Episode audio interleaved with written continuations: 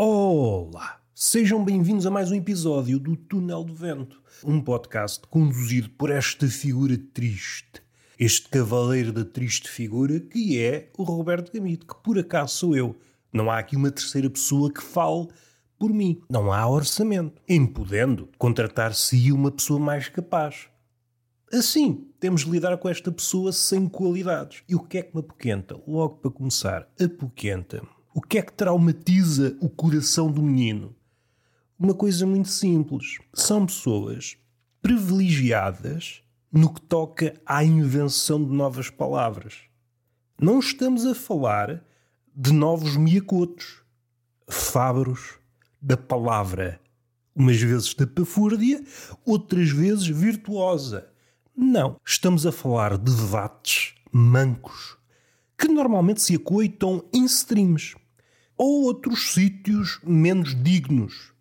Eu estou, evidentemente, estou a dar ênfase ao que não merece ênfase. Há aqui dois fenómenos paralelos.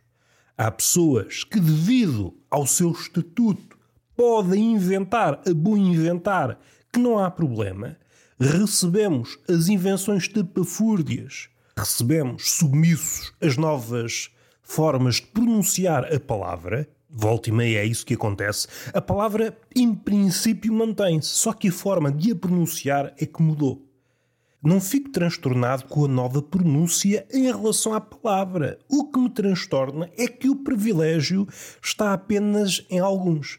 Alguns podem inventar a bom inventar, os outros são apelidados de estúpidos. E é aí que está a minha mágoa. E é aí que a minha víscera mor ganha o trauma.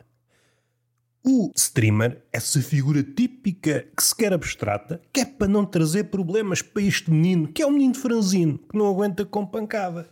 Eu não quero ser criticado, só que faltava estar a fazer um podcast de graça e ser criticado. Uma coisa diametralmente oposta é alguém encher-me o cu com dinheiro. Depois disso, receber uma crítica. Aí não há problema. As críticas que venham, façam de mim uma stripper, encham umas cuecas de dinheiro.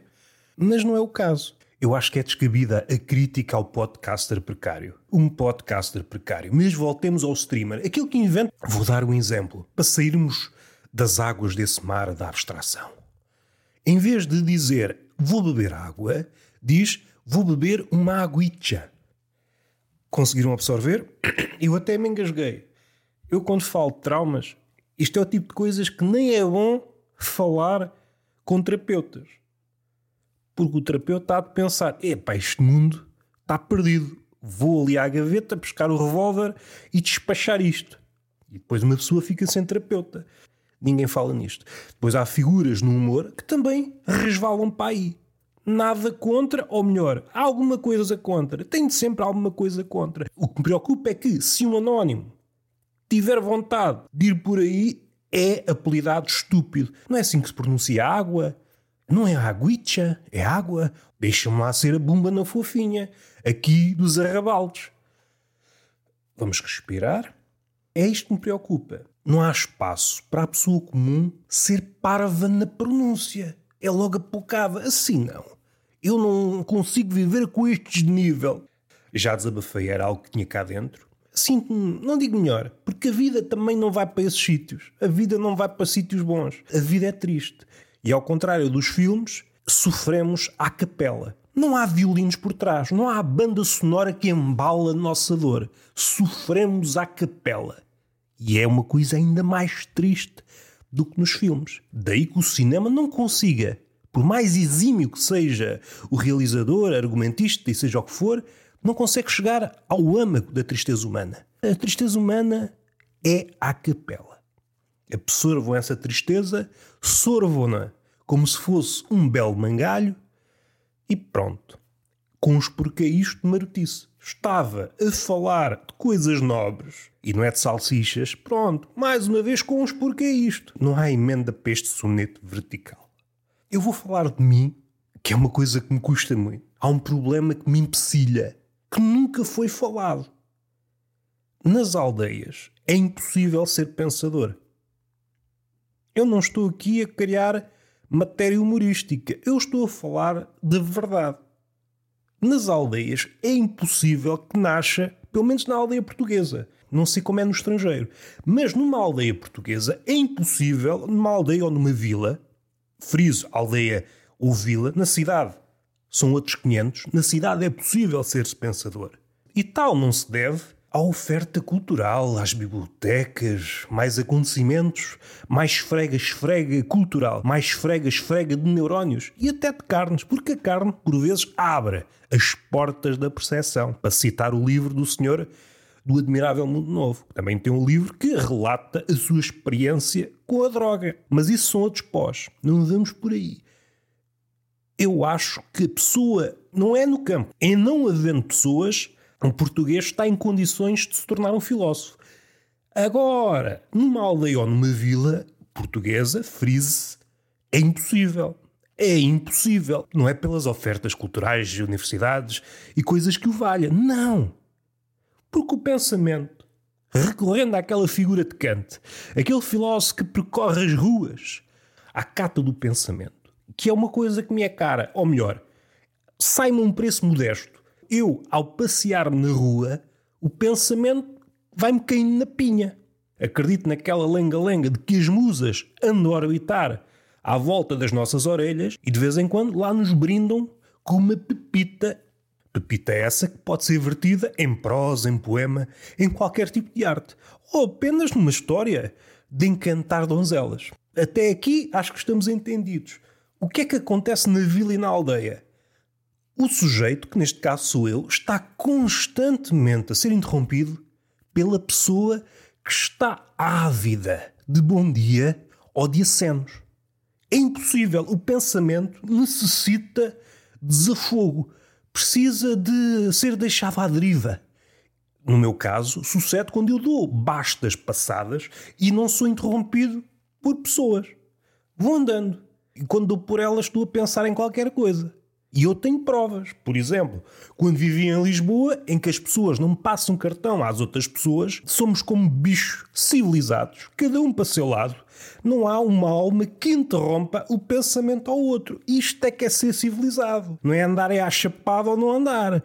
A civilização mete-se por estas migalhas. Não perturbar o eventual pensamento do outro. A pessoa acha que está a fazer bem vai pela vereda da etiqueta da educação. Ah, eu conheço aquele sacana, vou dizer olá. E o que é que ela está a fazer? Está a fazer com que o próximo Kant, o próximo Herbert Welder, não nasça, seja abortado.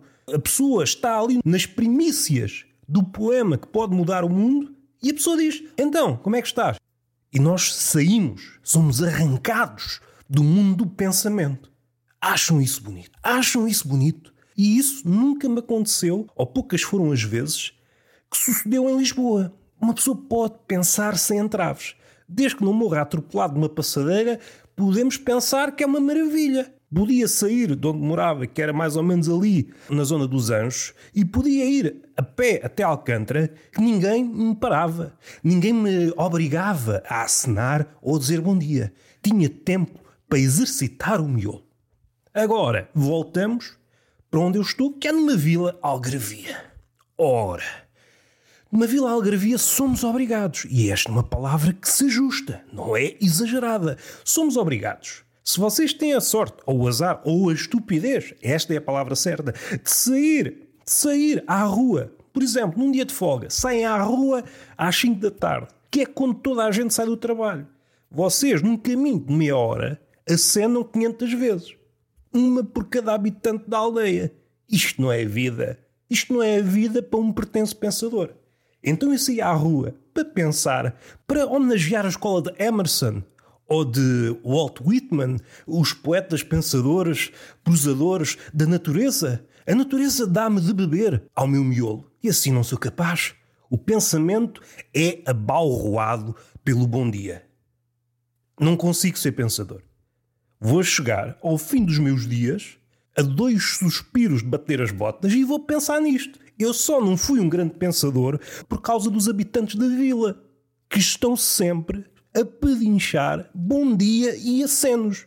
E isto não é vida para um miolo que se quer crescente. Na realidade, o que é que sucede com o meu miolo? Está a minguar. Neste momento, o meu miolo é minguante. graças ao bom dia. Fora, quem não está ao corrente destes problemas? Os jornais deviam abrir com estes temas. Em determinada aldeia não nasce um pensador há séculos. Vamos investigar. Vamos investigar. É por causa do bom dia. Por causa do bom dia. Então eu ando um quilómetro, não consigo estar 30 segundos sem estar a acenar? Então, mas eu sou algum papa? Sou algum papa ou alguma princesa? Não, eu quero ser um pensador. A minha voz até está alterada, porque isto mexe comigo. Vem do fundo. Eu vejo-me impossibilitado de pensar, não é como noutros tempos, em virtude de um ditador que me obriga a ir por um determinado sítio, a seguir uma determinada lógica. Não. Eu sou impedido de pensar devido às velhas, que pedincham acenos, que pedincham bom dia. E a velha, como tudo, foi ficando mais esperta. Volta e meia sai à rua, ponho-me à coca e reparo que a rua está vazia. É um belo momento para pensar. E assim que dou o primeiro passo, saem velhas atrás dos arbustos. É melhor que me dês um bom dia, se não queres que eu conte um boato na vila sobre ti. E eu ali, opa, estou desarmado. Estou nu diante da peruca da velha. Sou obrigado a dizer um bom dia. O que é que a velha fez? Impediu outra Odisseia, outro Homero. As velhas pensam que estão a fazer o bem, mas só estão a foder a humanidade, a cultura, a arte. Fala-se muito do ditador que, a miúde, não promove arte, sobretudo quando não é uma arte enobrecedora dos seus feitos, magnifica até a loucura coisas que nunca existiram. Mas quem fodeu a arte durante estes milénios são as velhas e os velhos e as pessoas. Mas mais os velhos e as velhas que impingem bons dias e acenos às pessoas como eu, pessoas que só querem pensar. Pessoas que só querem pensar. Quando eu morrer, na minha pedra tumular vai estar. Vamos lá ver se agora me deixam pensar. É o que vai lá estar. É algo que estava cá dentro há muito tempo. Felizmente, já libertei o demónio e lá vai o demónio, com o rabinho a dar a dar no meio das rosas. O que é que me desafia o intelecto? As formigas. Não é por aqui que eu quero ir, mas vamos avançar. Fala-se muito da cooperação da formiga. Fala-se muito da organização entre as formigas. Mas creio que o homem não está a ver a coisa com os olhos de vidros. Não é de vidro. Não é com um olho de vidro. Não, estamos a falar mesmo de forma científica.